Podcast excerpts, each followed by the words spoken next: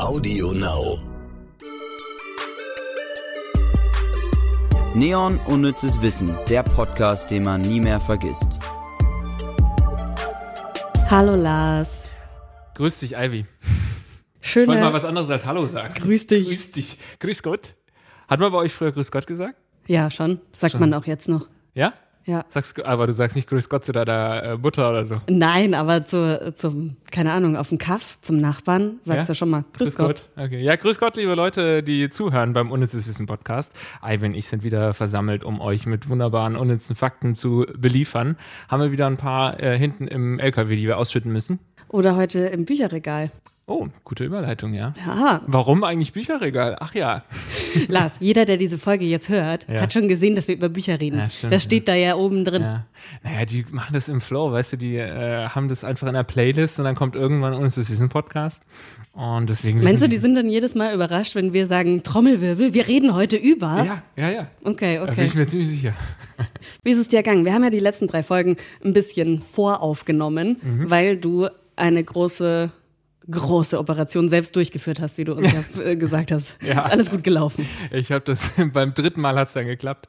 Nein, äh, geht ganz gut, aber es ist einfach eine. Ich habe mich an der Schulter operieren lassen, für die, die es heute zum ersten Mal hören. Und ähm, es ist jedes Mal ein Abfuck, weil es jedes Mal die ersten Tage einfach wehtut und man ist ähm, naja, immobil und kann sich nicht groß bewegen, ohne dass es wehtut.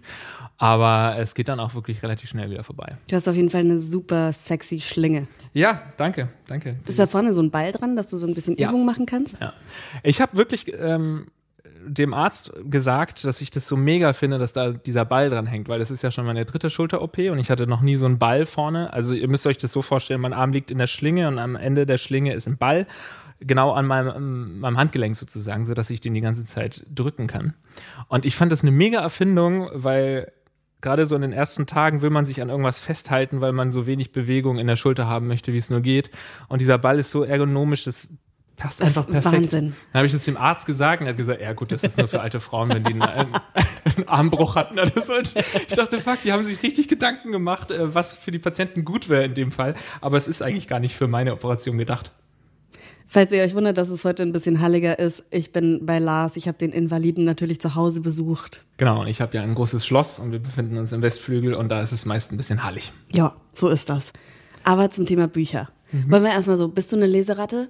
Ich bin tatsächlich äh, nie eine Leseratte gewesen, aber die letzten Jahre entwickle ich mich immer mehr zu einer, aber auch immer nur so auf Raten, beziehungsweise immer nur so für zwei Monate lese ich super viel und dann wieder gar nicht. Jetzt ist das erste Jahr, wo ich mir angewöhne, wirklich auch regelmäßig zu lesen. Wie ist es bei dir?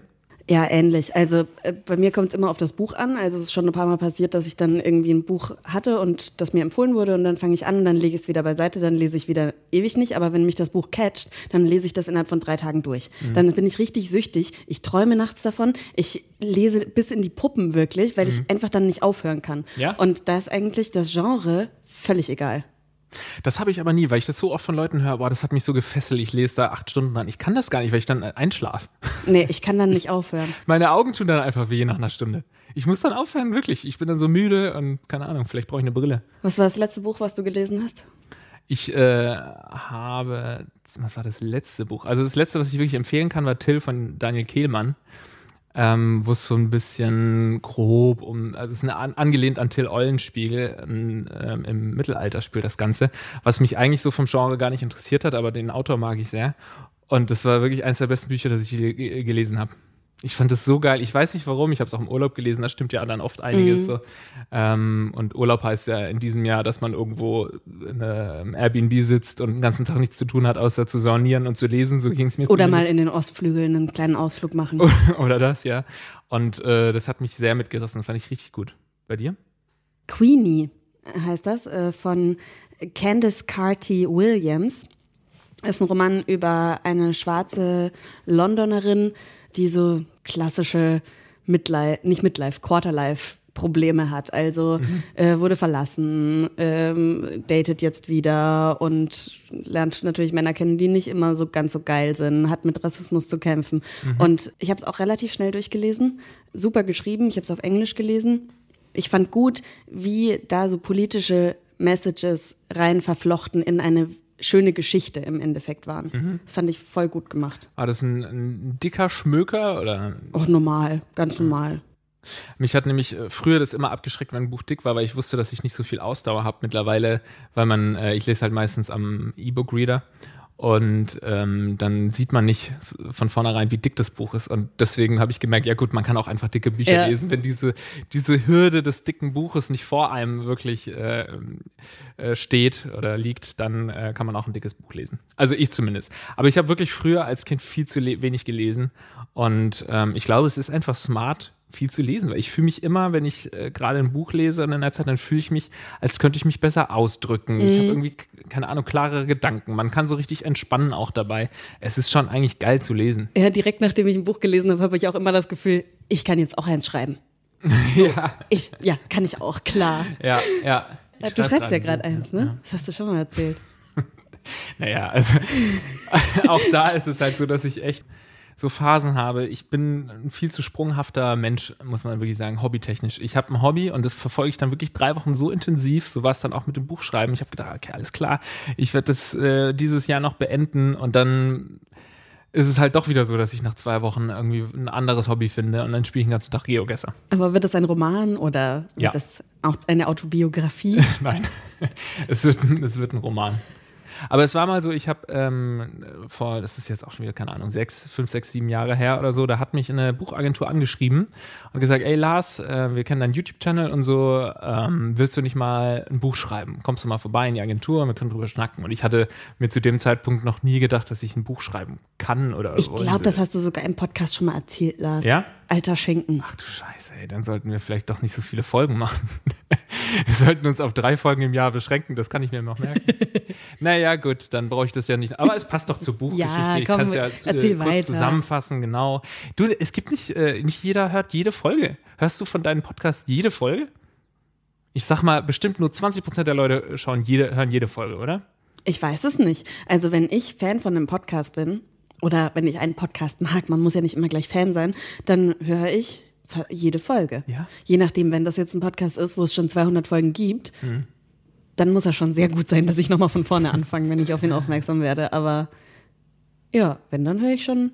Also ich Also hab, vielleicht nicht regelmäßig Ja. so, aber dann nach. Ich höre die dann Okay, nach. du holst sie dann nach Ja. und willst dann ähm, irgendwann bei der aktuellsten Folge ankommen. Long äh, Story Short, das hat nicht geklappt. Nein, also ich dachte erst, die wollen, dass ich eine, irgendwie über YouTube schreibe oder so, ähm, eine, ein Sachbuch und das äh, ähm, dann haben sie gesagt, ich soll einen Roman schreiben und da dachte ich halt, dass man Romane nur schreiben kann, wenn man sein Leben lang Literatur studiert hat und so. Ähm, und dann habe ich angefangen, Roman zu schreiben und dann haben die gesagt, ja, nö, es ist, da musst du noch mal ran. Und ich hatte mir halt erhofft, dass die mir dann beibringen oder ein bisschen mich an die Hand nehmen, haben sie gar nicht gemacht. Und dann habe ich Jahre später gedacht, jetzt zeige ich es denen, beziehungsweise jetzt mache ich es einfach alleine nochmal und ähm, habe angefangen zu schreiben. Vielleicht kann dir ja unser Gast heute helfen. Der hat nämlich ein paar äh, gute Stories und Tipps auf Lager. Cliffhanger. Ich sag noch nicht, wer es ist. Nein? Ihr könnt es in der Podcast-Beschreibung schon lesen.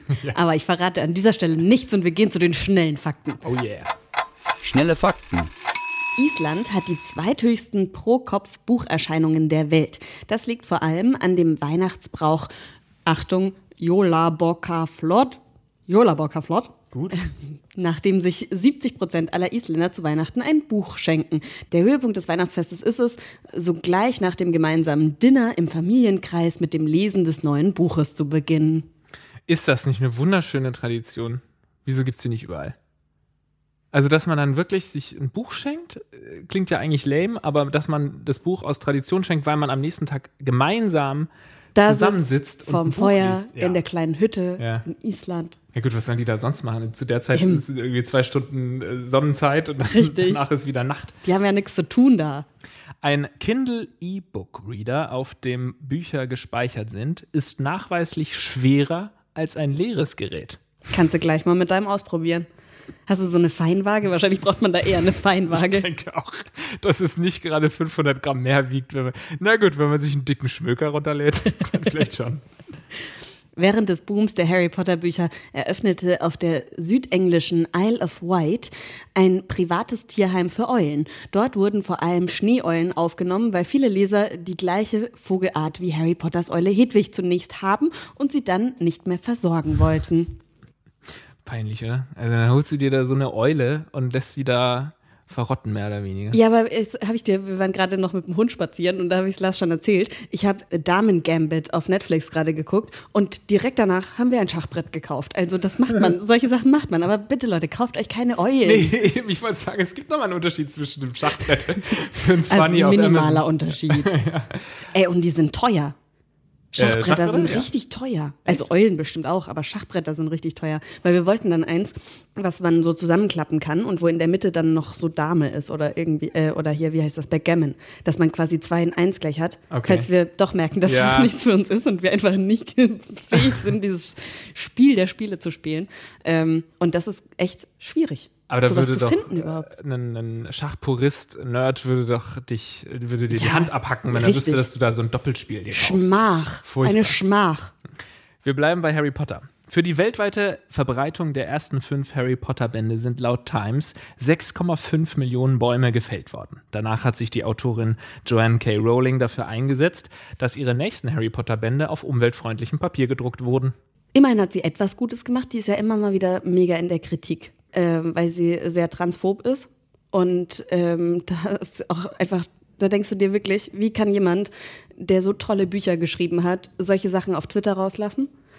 Ähm, und so Menschen unterstützen, wie sie sie unterstützt, wirklich transphobe Menschen. Und es, ich habe tatsächlich hier äh, Toya Diebel, die hat ein Harry Potter Tattoo, so wie ich.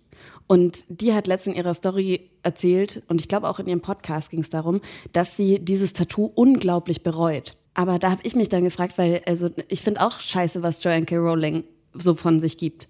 Aber ähm, kann man den Künstler von der Kunst trennen? Tja, das ist die große Frage, die wir hier nicht beantworten werden können. Aber es geht mir zum Beispiel auch schon so, dass ich ungern jetzt noch einen Michael Jackson-Song höre. Aber grundsätzlich sollte man es in gewisser Weise schon können, finde ich schon. Also wenn es jetzt nicht so mega krass, wenn es jetzt kein Massenmörder, weil ich würde mir jetzt nicht ein Bild von Hitler in die Bude hängen. Aber. Aber also, würde in deinem Schloss ganz gut passen. Stimmt, ja. Also. Ja, aber so das Buch, ich meine, ja, wie ist es bei, bei, dir? Kannst du das trennen? Bist du immer noch Harry Potter-Fan? Ich bin der größte Harry Potter-Fan. Hm. Ja, ähm. Ich aber glaube, es, ich, ich kann es für mich trennen. Ich weiß, ich, ich habe nicht mal ein schlechtes Gewissen. Ich habe ein schlechtes Gewissen dann, dass ich kein schlechtes Gewissen habe. Mm, mm. So, was total irgendwie. Ja, ich glaube, das brauchst du nicht unbedingt haben. Also ich habe äh, davon noch nichts gehört, tatsächlich. Ich würde mich da jetzt gerne mal reinlesen. Versuche jetzt mal so ein bisschen Devil's Advocate zu sagen, ist es denn 100%, also ist es nicht bewiesen, sondern äh, glaubst du wirklich, dass es tiefe, eine tiefe Ideologie von ihr ist oder dass sie vielleicht mal irgendwie was falsch Ich habe es, wie gesagt, mich nicht beschäftigt, aber ich finde, nee, man muss mal ein bisschen öfters, vorsichtig sein. Nee, nee, sie hat schon öfters, ich habe da auch bei Neon schon Artikel drüber geschrieben, mhm. sie hat sich schon öfters ähm, so geäußert oder ähm, es war einmal, ich glaube, so hat es mehr oder weniger angefangen, dass sie eine YouTuberin, die ähm, sehr transphobe Sachen von sich lässt, irgendwie promoted hat oder sowas. Hm. Ich werde mich mal reinfuchsen. Fuchs dich mal rein und ja. dann können wir noch mal drüber sprechen. Ja. Laut UNESCO gilt ein Buch als ein Buch, wenn es mindestens 49 Seiten hat. Und bist du schon soweit? Ich ist glaube, dein Buch schon ein Buch, Lars? Ich glaube, mein Buch ist schon ein Buch. Ja. Geil. Ja.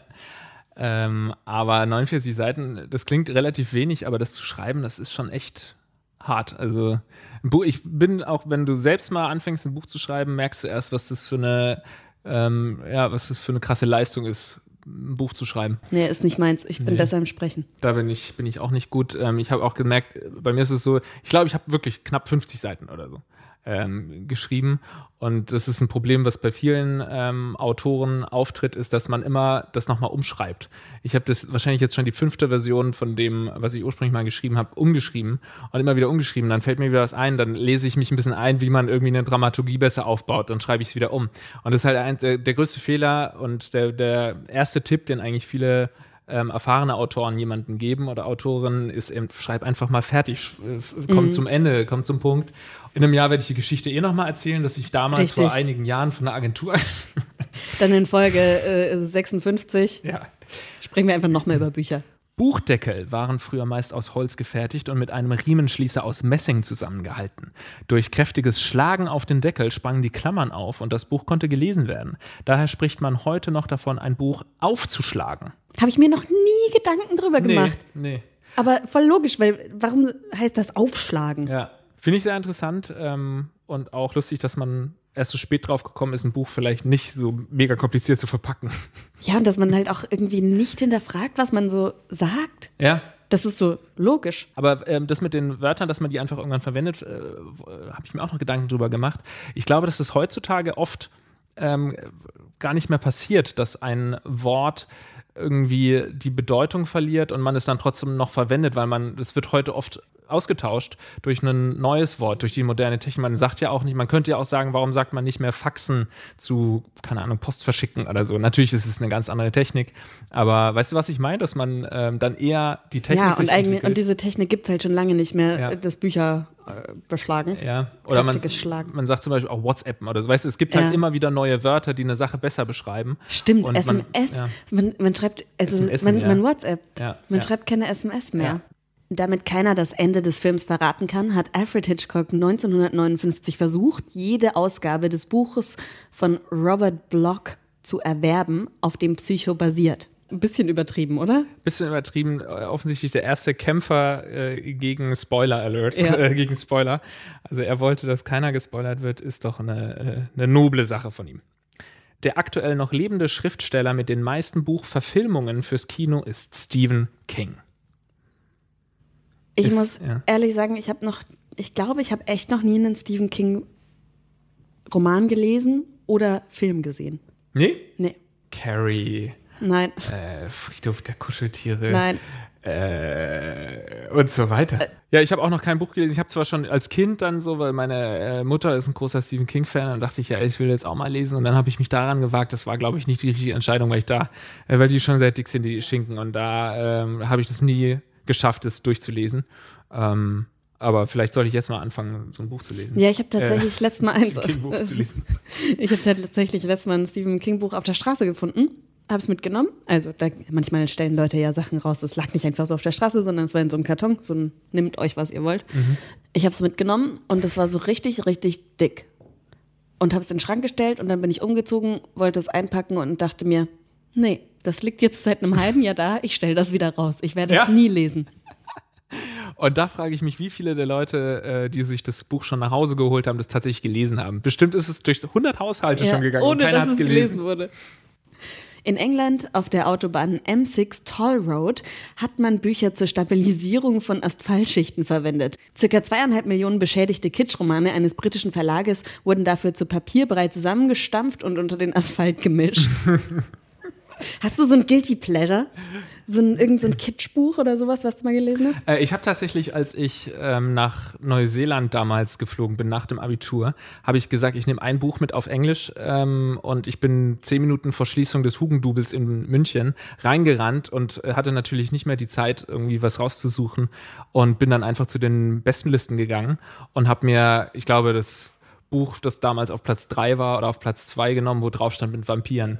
Ja, Jetzt kannst du dir ja schon denken, in welche Richtung das geht. Und ich lese es halt und damals war das halt dieses Franchise Twilight noch überhaupt gar Ja, nicht das ist bekannt. einfach, äh, weil auf Deutsch hieß es ja bis zum Morgengrauen, das Ja. Buch. Und ich habe halt nur was ähm, im Klappentext gelesen von Vampiren und fand's cool, äh, irgendwie so als 18-Jähriger damals, 19-Jähriger, geil. Und dann lese ich dieses Buch, habe mich auch nicht damit beschäftigt, was das für ein Genre ist oder so und habe halt wirklich so nach 150 Seiten gedacht, wann kommen denn jetzt hier diese Vampirschlachten? Wann kommen die denn? Und dann habe ich irgendwann im Park eine, äh, ein Mädchen gesehen, das auch, äh, eine junge Frau gesehen, die auch das Buch gelesen hat und habe ich sie gefragt, und wann, wann kommt, kommt da jetzt noch die Action? So, nee, nee, da bist du völlig falsch. Aber ich fand es tatsächlich ganz gut. Es war so, ja, es war, ähm, ich finde, das hat sehr schön so Teenie-Emotionen beschrieben. Ich glaube, das hatten wir auch schon mal so ein bisschen angeschnitten, dieses Thema. Ich saß damals im Kino und habe erwartet, dass jetzt ein, ein cooler Action-Vampir-Film kommt. Und es sind wirklich die Hälfte der Leute aus dem Kinosaal gegangen. Wir haben uns den Film zu Ende gegeben, aber es war einfach. ja. Es kam keine Schlacht. Das hat mich halt auch Ja, ein bisschen ja. fertig gemacht. Das Manuskript von Of Mice and Men von John Steinbeck oder John Steinbeck oder John Steinbeck wurde von seinem Hund Toby zu Konfetti verarbeitet, sodass Steinbeck die Hälfte davon neu schreiben musste. Früher, wenn, wenn du wirklich keinen PC hattest und keine Cloud und du hast wirklich ein Buch geschrieben, wie krass es sein muss, wenn du dann halt das Manuskript verlierst oder das halt von deinem Hund zerfressen wird. Also das, das ist ja furchtbar, da darüber hinwegzukommen. Das ist ja so viel Arbeit Ja. Und so viel Liebe, die da reinfließt und dann kommt da so ein scheiß Köter. Aber ich glaube, es ist besser, jemand anderem die Schuld zu geben, als dir selbst die Schuld zu geben, dass du nicht weiterschreibst. Ja, da hast du verdammt nochmal recht. Vielleicht kann mich ja unser Gast motivieren, weiterzuschreiben. Und jetzt kannst du gerne die Katze aus dem Sack lassen, Ivy. Unsere Folge heute wird unterstützt von Aldi Talk. Da gibt's jetzt ganz neue drei verschiedene Jahrespakete. Echt ganz nice. Ihr legt so ein bisschen Kohle auf den Tisch und habt ein Jahr lang Ruhe. Die Aldi Talk Jahrespakete. Alles drin für ein Jahr, jetzt neu, in drei Varianten. Wählt zwischen 12, 40 oder 100 GB Highspeed-Internet inklusive LTE, AllNet Flat, also unbegrenzt telefonieren und SMS verschicken und das mit 365 Tagen Laufzeit. Nur bis zum 31.12. schon ab 58,19 Euro bekommt ihr jetzt in allen Aldi-Filialen. Unnützes Wissen der Woche. Ja, wir haben nämlich äh, heute äh, Sprachnachrichten bekommen von niemand anderem als Sebastian Fitzek. Das ist doch mal ein Promi hier. Das ist auf jeden Fall ein ganz schön krasser deutscher Buchpromi. Mega, freut mich riesig. Ich bin sehr gespannt, äh, welche Fragen du ihm gestellt hast und was er denn zu sagen hatte. Und vor allem hat mich mega gefreut, ähm, dass als wir Herrn Fitzek angefragt haben, dass er gesagt hat, er mag den Podcast und er kennt ihn. Nicht dein Ernst. Richtig krass. Das ich, ist ja Hammer. Ich bin, also falls ihr auch ein Star seid und diesen Podcast hört, schreibt uns mal. Das hat mich nämlich mega gefreut. Das ist, oder hat er es vielleicht nur so gesagt? Vielleicht, ich weiß es nicht. Vielleicht sagt er das jedem scheiß Podcast. Ja, vielleicht. Fuck, nein, Mann. Sebastian, du liebst nur uns. Ich habe jedenfalls gefragt, wie der Schreibprozess bei seinen Büchern aussieht, so von der Ideenfindung bis zur letzten Seite. Plant er seine Bücher vorher oder schreibt einfach drauf los und was die perfekte Schreibzeit ist und er hat mir das gesagt. Jedes Buch erfordert einen unterschiedlichen Schreibprozess.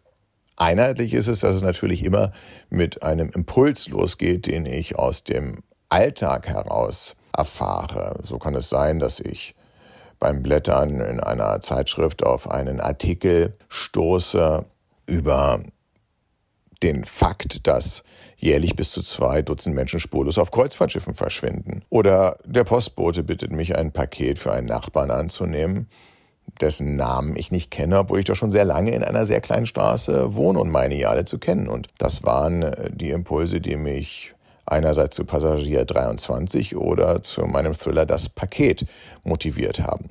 Nun setze ich mich aber nicht sofort an den Schreibtisch und beginne nachzudenken oder drauf loszuschreiben, sondern ich lasse solche Ideen manchmal über Jahre sacken, bis ich dann ähm, auf die handelnden Personen in meinem Kopf stoße. Es ist sehr schwer zu beschreiben und es klingt gleich schizophren, aber es ist dann so, dass ich eventuell jemanden kennenlerne oder ich einen Impuls wie aus dem Nichts habe und mir über die Hauptperson klar werde, ähm, wer ist denn jetzt auf dem Kreuzfahrtschiff? Wer macht sich denn auf den Heimweg, um beim Heimwegtelefon anzurufen, weil er oder sie Sorgen hat. Denn eine gute Geschichte steht und fällt ja mit den Figuren.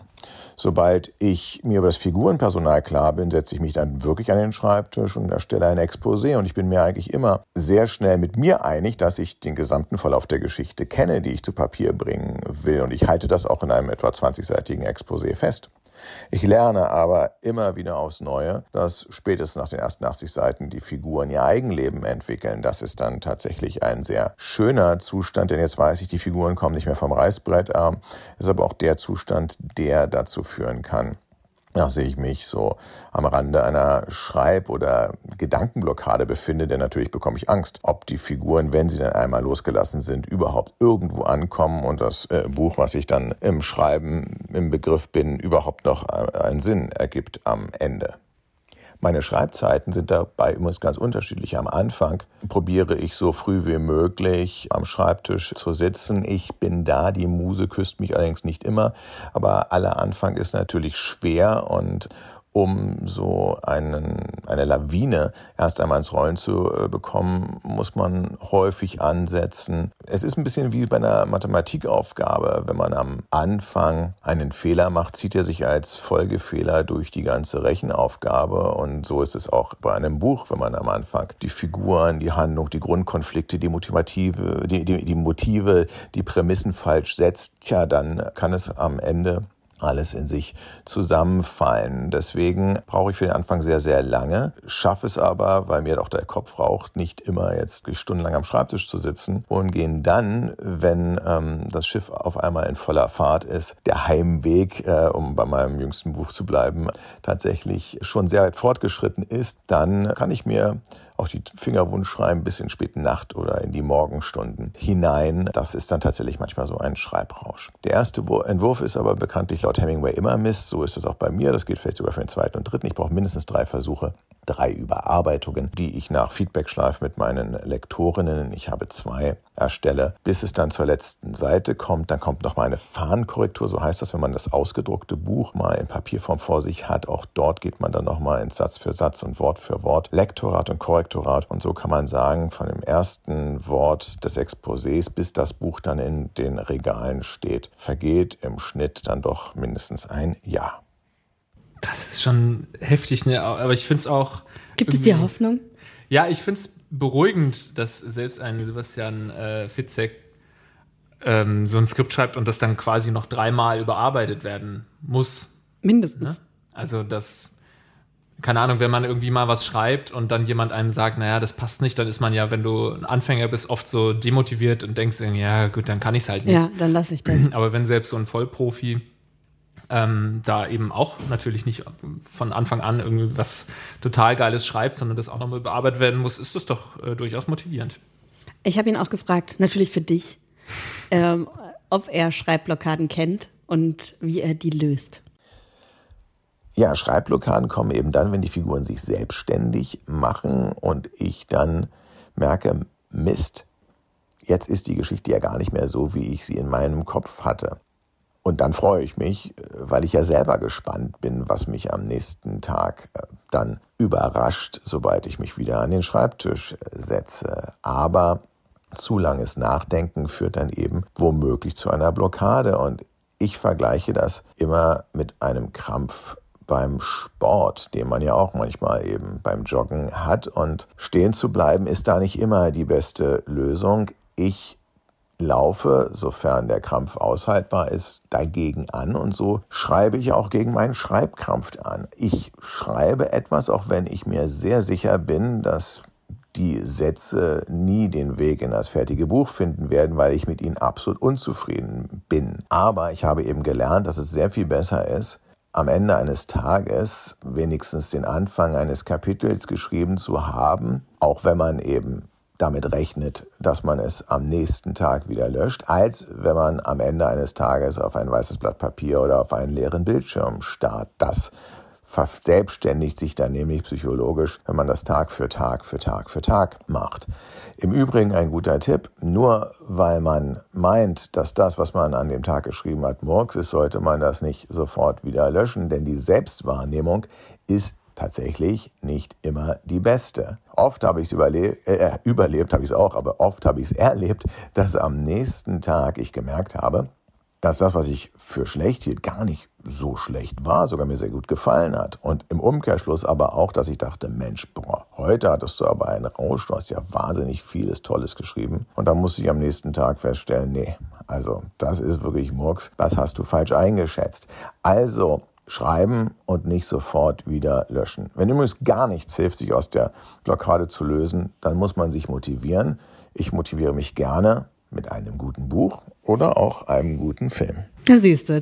Also was für ein äh, äh cooler Typ. Ich finde es mega motivierend, auch äh, was er sagt, dass du anfängst zu schreiben und du weißt in diesem Moment, es ist Crap, aber trotzdem weiterzuschreiben. Das ist eigentlich eine, eine, coole Herangehensweise, weil man ja, naja, dadurch erstmal vorankommt und dann ja immer noch das äh, wieder ändern kann. Also sehr gut, sehr, sehr guter Tipp. Ich bin ja immer sehr gut im Prokrastinieren und ähm, wie er dann, sage ich dann, ich lese jetzt noch ein Buch, das so vielleicht in die Richtung geht vom Genre, um da wieder was zu lernen. Und ich muss erst noch was lernen, sage ich dann immer. Und ich gucke mir dann irgendwie eine Masterclass an, wie man ein Buch schreibt oder so. Und das ist im Endeffekt dieses Prokrastinieren. Ja. Und eigentlich sollte man, wie, wie er sagt, einfach, einfach weitermachen. Er schreibt ja hauptsächlich nervenaufreibende Thriller. Und ich habe ihn noch gefragt, ob es denn ein Genre gibt, das er auf jeden Fall noch schreiben möchte. Es klingt leicht esoterisch, aber es ist ja nicht so, dass das Genre oder auch die Ideen eine freie Wahl von mir sind. Nicht ich suche mir aus, worüber ich schreibe, sondern bis hin zum Thema sucht es sich mich aus. Ich bin eigentlich nur ein Werkzeug meiner Ideen. Das habe ich gelernt schon sehr früh, als ich im Jahr 2002 meine ersten Entwürfe von die Therapie zu 15 Verlagen schickte. 13 hatten ja abgesagt, zwei haben sich bis heute nicht gemeldet. Und Die, die sich gemeldet hatten, hatten mir aber gesagt, hm, für einen deutschen Psychothriller sehen wir keinen Markt. Und da wurde mir erstmal klar, aha, Fitzek, du hast einen Psychothriller geschrieben. Ich hatte mir über das Genre gar keine Gedanken gemacht. Ich hatte eine Geschichte in meinem Kopf und ich habe sie so gut ich es konnte heruntergeschrieben. Immer eigentlich nur unter der Prämisse, dass ich ein Buch schreiben will, was ich selber gerne lese. Sollte also mich irgendwann einmal eine Idee ereilen, die überhaupt nichts mit Psychothrillern zu tun hat, so werde ich selbstverständlich die auch umsetzen. Und das habe ich auch schon. Ich habe mit Fische, die auf Bäume klettern, ein Sachbuch geschrieben, mit Pupsi und Stinky erkennbar keinen Psychoschocker und auch schon Ideen geliefert für beispielsweise die Geschichte vom traurigen Weihnachtsbaum. Und auch das ist jetzt kein blutiger Horrorschocker geworden. Warum allerdings so viele Geschichten mich dann zu Psychothrillern führen, tja, das müsste man vielleicht mal einen Psychiater fragen. ah, geil. Also ich, ich finde ihn unglaublich sympathisch. Das freut mich ja. mega irgendwie, ja. weil ich habe ähm, tatsächlich, ich glaube, das Paket und noch ein anderes von ihm gelesen. Ich habe die auch wirklich durchgesuchtet und bei ihm denkst du am Anfang, ja, das ist ganz klar. Das ist ja, oh, ist das billig. Aber dann kommt es an den Wendepunkt und du denkst, hä, was? Wie? Das? Nein! Und er schafft es dann trotzdem, einen so krass zu überraschen und so off guard zu erwischen irgendwie. Finde ich ganz toll. Und wo er jetzt schon sagt, er müsste vielleicht mal ähm, einen Psychologen fragen oder Psychiater. Meine nächste Frage war, muss man denn selbst Psychopath sein, um solche Charaktere sich auszudenken und solche Bücher schreiben zu können? Ganz im Gegenteil. Ein Psychopath zeichnet sich ja dadurch aus, dass er über keinerlei oder nur wenig Empathie verfügt. Mit anderen Worten, der kann überhaupt gar nicht über gruselige Dinge schreiben, weil sie ihn überhaupt nicht tangieren. Für ihn ist ein Mord oder das Leid eines anderen, aber auch die Angst im Dunkeln überhaupt gar nicht nachvollziehbar. Wäre ich nicht so ein großes Weichei, könnte ich mir nicht selber alleine im Dunkeln Angst machen, könnte ich auch nicht über einen finsteren Heimweg schreiben. Nach meiner These sind die größten Horror- und Thriller-Autorinnen und Autoren wahrscheinlich auch die größten Angsthasen, denn sie müssen ja alle erst einmal das empfinden, was sie zu Papier bringen. Sozusagen sind wir genau das Gegenteil von Psychopathen. Ah, sehr schön. Ja. Beruhigt mich auch. Ja. weil ich auch, ich habe einem äh, Freund von mir auch das ein bisschen was schon zu lesen gegeben. Er hat halt auch gefragt, hast, äh, du krankes Schwein, so hast du nicht Angst irgendwie, was deine Eltern darüber sagen, über oh dich was denken? Was schreibst du denn? ja, ja, ja, ja. Äh, eine letzte Frage habe ich äh, ihm noch gefragt und vielleicht äh, stößt das nochmal ähm, was ein Thema, worüber wir noch sprechen können, an. Und zwar ähm, wurden jetzt äh, von Fitzek immer mehr Bücher auch mal verfilmt. Und ich habe mich dann gefragt, so fängt man dann vielleicht irgendwann an, beim Schreiben schon im Hinterkopf Gedanken dazu zu haben, wie das in einem Film passieren könnte oder schreibt man plötzlich anders, damit es auf die Leinwand passt? Ganz eindeutig nein. Ich habe sogar schon an einer Danksagung von einem Roman von mir geschrieben, dass ich mir überhaupt nicht sicher bin, wie man das jetzt verfilmen will. Das war ich mir übrigens bei dem Ende von abgeschnitten, zumindest bei dem einen Twist auch nicht sicher. Und Christian Albert hat als Regisseur mich dann eines Besseren belehrt. Es ist also so, dass ich Bücher schreibe und sie müssen als Buch für mich funktionieren. Und ob sie dann für die Leinwand taugen, muss jemand völlig anderes entscheiden. Allerdings, das gebe ich zu, die Technik, wie ich schreibe, ist schon eine sehr bildhafte. Das heißt, ich sehe aber schon von Anfang an einen Film in meinem Kopf und probiere den dann so gut es irgendwie geht zu Papier zu bringen, damit die Bilder, die ich in meinem Kopf habe, auch erlebbar sind für die Leserin oder den Leser. Super interessant. Also ähm, ihr habt gemerkt, dieser Interviewteil ist jetzt auch ein bisschen länger als sonst, aber ich würde ungern da was rausschneiden eigentlich. Nee, das wird das genauso gesendet. Wird genauso gesendet. Nur ganz kurz, gibt es, wo wir jetzt gerade beim Film äh, mhm. waren, äh, Buchverfilmungen, gibt es irgendeine Buchverfilmung, von der du richtig, richtig enttäuscht warst? Also das Ding ist, dass ich ich kann mich nicht daran erinnern, dass ich mal ein Buch gelesen habe und danach den Film äh, dazu gesehen habe. Das äh, ist nicht vorgekommen. Deswegen kann ich das nicht sagen. Ich weiß nur, dass. Du hast noch nie ein Buch gelesen, also, was dann verfilmt wurde? Ich, mir würde jetzt nichts einfallen. Ich habe ja auch so Harry Potter, habe ich erst nachdem ich den Film gesehen habe, gelesen. Okay. Also auch äh, die ersten zwei Bücher. Ähm, ansonsten, ich bin gerade so, früher war ich halt echt keine Leseratte und ähm, nee, fällt mir jetzt nichts ein. Ich habe dann auch tatsächlich teilweise mal auch Bücher gelesen und dann bewusst den Film nicht gesehen. Mhm. Ähm, vielleicht soll ich das einfach mal machen, um da wirklich einen, einen Vergleich zu haben. Also ich glaube, es ist immer besser, erst den Film zu sehen, weil ich noch nie 100% zufrieden mit einer Buchverfilmung war. Ob das jetzt Hunger Games, Harry Potter, äh, Herr der Ringe, habe ich jetzt nicht gelesen, aber Hobbit zum Beispiel habe ich gelesen. Ich finde immer, Bücher sind so viel besser als Filme. Und ich liebe Filme und ich liebe Serien, aber Bücher sind einfach immer so viel besser, weil man so viel Platz für eigene Fantasie hat. Also es ich glaube, es ist bis jetzt so zweimal passiert, dass der Darsteller äh, wirklich so war, wie er in meinem Kopf war. Snape bei Harry Potter, super besetzt, unglaublich gut besetzt, ähm, aber gleichzeitig Sirius Snape ist äh, ne, der. Du bist riesen Harry Potter-Fan, Ja. du musst es jetzt Oh nein, ich schneide das jetzt raus. nee, nee, das wird genauso. Snape, Snape super besetzt, aber ähm, Sirius Ja. über, äh, richtig scheiße besetzt. Ja. Der soll, der war in meinem Kopf einfach der wunderschönste Mann der Welt. Mhm. Und da, weißt du, ich bin da ja auch groß geworden und dann war ich gerade so 14 und ich war verliebt in den, in diesen alten Mann. Aber äh, der war einfach nicht schön genug für mich im Film. Aber ich würde das auf keinen Fall, also das äh, versuche ich wirklich zu vermeiden, dass ich erst den Film schaue und dann das Buch, weil ich will ja eben gerade mir lieber selbst vorstellen, wie die Person aussieht. Und wenn du den Film siehst und dann das Buch liest, dann hast du natürlich den Film nochmal im Kopf und die Charaktere sind genauso, wie Ja. sie in der Film geschrieben Ach, also so rum würde ich es nie machen. Ich hatte es schon sowohl als auch. Mhm. Und damit bin ich eigentlich, fand ich so rum die Enttäuschung weniger groß. Also was mir auch auffällt, ist, wenn ich einen Film sehe und ich finde den richtig geil, dann ist es meist eine, äh, gab es meist eine Buchvorlage. Also die, die, die geilsten Filme sind oft basierend auf irgendeinem ähm, Roman. Ja. Also ähm, Respekt und ein dickes F an alle Autorinnen und Autoren da draußen. Was heißt denn ein dickes F? Respekt heißt, es ist eine Nerdsprache, da bist du nicht drin. Du, bleib mal du bei deinem Harry Potter. Ein dickes F? Was soll das denn jetzt? Das klingt wie fick dich. Ein dickes Fick dich. Du dickes Fuck you. Nein, F ist Respekt. Okay, gut zu wissen. Ein dickes F an Sebastian Muss ich Fitzek. dick dazu sagen, aber, Aber- F, F, in den, F in den Chat für Sebastian F, Fitzek. ein, ein, ein großes, dickes, fettes F in den Chat. Danke, äh, dass du hier mitgemacht hast. Das hat mich wirklich mega gefreut. Der Heimweg ähm, ist sein neuestes, so heißt sein neuestes Buch. Zieht's euch rein, kauft's euch. Viel Spaß damit. Unnützes Quissen. Lars, es steht unentschieden. Unsere zwei neuen Quizmaster haben uns noch nicht in Knacken können. knacken können. Ja. Danke. Ist dir eigentlich schon mal, ich weiß nicht, ob ich dich das schon mal gefragt habe, ist dir schon mal aufgefallen, dass ich Sprichwörter einfach nicht kann? Ich kann auch keine Sprichwörter. Wir Schön. sind lost, was das Ja. angeht. Ja. Es Ich glaube, ich hoffe, das ist den Leuten noch nicht aufgefallen, Ja. aber ich versuche das auch immer wieder. Es geht nicht. Aber ich, ich, ich sag, ich sag so oft Sachen. Ähm, mein Freund hat mich darauf hingewiesen, weil der mich jetzt ja ganz oft beim, bei Videocalls und so belauscht. Und der, sagt, so oft fange ich irgendwie ein Sprichwort an und bringe es falsch zu Ende, sag es aber mit so einer Selbstverständlichkeit. Ähm, und es fällt mir halt gar nicht auf. Also ich weiß, dass ich keine Sprichwörter kann, aber ich sag, ich finde es halt trotzdem cool. Ich würde gerne Sprichwörter Ja, können ich und deswegen baller ich die halt Ja. einfach raus. Ja, eigentlich total dämlich, wie so. Also, man könnte ja, wenn man Sprichwörter nicht kann, einfach keine Ja. Sprichwörter bringen. Aber ich wir will es. Ja, ja, ich auch.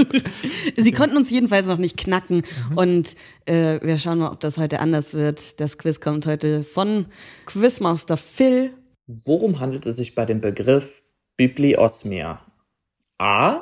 Es handelt sich hierbei um eine chronische Eigenschaft, ein Buch zu kaufen und es anschließend nicht zu lesen. B. Es handelt sich um eine Person, die besonders vom Geruch und Aroma eines Buches angetan ist. Oder C. Es handelt sich um eine Person, die sämtliche Veröffentlichungsdetails eines Buches verinnerlicht, zum Beispiel die Anzahl der Auflagen, Angaben zum Hersteller, Ort des Druckes und Datum der Veröffentlichung. Okay. Also, ich muss sagen, finde ich schon nicht, richtig es ist, tricky. Es Nee, ist ich will wirklich dazu schwer. sagen, aber also ich finde es auch richtig schwer. Ja. Ich versuche gleich was auszuschließen, aber eins, zwei, drei, A. B. Ah, ich wollte auch entweder A. Ich wollte auch erst A sagen. Ah, also ich, ich fände es schön, einfach einen Begriff dazu Ja, zu haben auch. zu A, Ja. Mm. weil ich das schon öfters mal gemacht habe. Also ich habe eine Liste äh, oder, oder einen Stapel an Büchern zu Hause, die ich gekauft habe, aber nicht gelesen habe, weil es einfach dann liegen bleibt. Mm. Bibliosnia. Ich dachte zuerst dann, weil das letzte wäre ja, also C wäre ja, ähm, wenn man alles dann Ja. sich anhört. Und ich, da dachte ich dann, dass er uns vielleicht in, ins Korn hauen möchte. Ich weiß nicht, ob man das so sagt, aber ich sage es jetzt einfach trotzdem. ähm, weil Omnia ist ja alles. Also das und Osnia, vielleicht weil es ähnlich ist, vielleicht ist es das aber auch, vielleicht ist es auch nur eine Abwandlung von Omnia. Und B Ich habe auch Omnia verstanden. Nee. Ich habe nee, hab Osnia verstanden. Weiß ich auch Bibliosnia. Ich bin jetzt gerade total Ja. niedergeschlagen. ja, aber du weißt es doch noch gar nicht. Doch, ich weiß, das ist bestimmt falsch. Das mit dem Geruch, das würde anders heißen. Also ich habe wirklich, das war gerade eine Last-Second-Entscheidung. Ich hatte A und dann dachte ich, nee, komm, fuck it, Alter, sag B. Vielleicht Gut. hast du ja recht. Vielleicht. Wir hören es uns an. Und die richtige Antwort lautet, kurze Pause für mehr Spannung, B. Bibliosmia sind Menschen, die besonders vom Geruch und Aroma eines guten Buches angetan sind. Sie riechen also viel lieber an Büchern, als sie zu lesen. Das Wort kommt ursprünglich aus dem Griechischen und setzt sich aus Biblio für Buch und Mirodia, kurz Mia, für Riechen zusammen. Sind diese Schnüffler Wissenschaftler, dann betreiben sie diese Technik, um das Alter von Büchern zu bestimmen. Ach, toll. Ich habe keine Sekunde daran gezweifelt, dass ich die richtige Antwort habe. Und ich habe mich irgendwie selbst irgendwie reingeredet. Also ich, Aber- das B ist ja das Einzige, was man so kennt, dass man irgendwie ein Buch gut, also dass, dass es Leute gibt, die den Geruch gut finden. Aber Ich ich, dachte liebe so, den nee, Geruch das von würde, Büchern. ja, das würde anders heißen. Aber tatsächlich ist es das naheliegendste gewesen. Ich, vor allem alte Bücher riechen für mich wie Schokolade. Ja, mein Kindle riecht auch nach Schokolade, wenn ich ein bisschen Schokolade drauf geschmiert habe. Äh, danke, Phil. Richtig, richtig gute Frage. Mega, mega gutes Also, Quiz Lars und, geht in ähm, Führung und äh, wir hören uns nächste Woche wieder. Sollen wir schon einen kleinen Teaser geben? Nächste Woche sprechen wir über ein Thema. Das haben wir schon öfters mal angeschnitten. Weil das ist für mich ein, immer eine Überwindung. Wir sprechen über Insekten. Und ich habe ja eine, um jetzt hier nochmal ein griechisches Wort einzustreuen, Insektenphobie. Das ist schon mal das erste unnütze Wissen für nächste Woche. Seid gerne wieder am Start, abonniert äh, die Nummer hier, damit ihr auch immer informiert werdet, wenn eine neue Folge kommt und so weiter. Hinterlasst uns gerne eine positive Bewertung auf iTunes und dann hören wir uns nächste Woche wieder. Bis dann. Ciao. Neon Unnützes Wissen, der Podcast, den man nie mehr vergisst. Jeden Montag neu.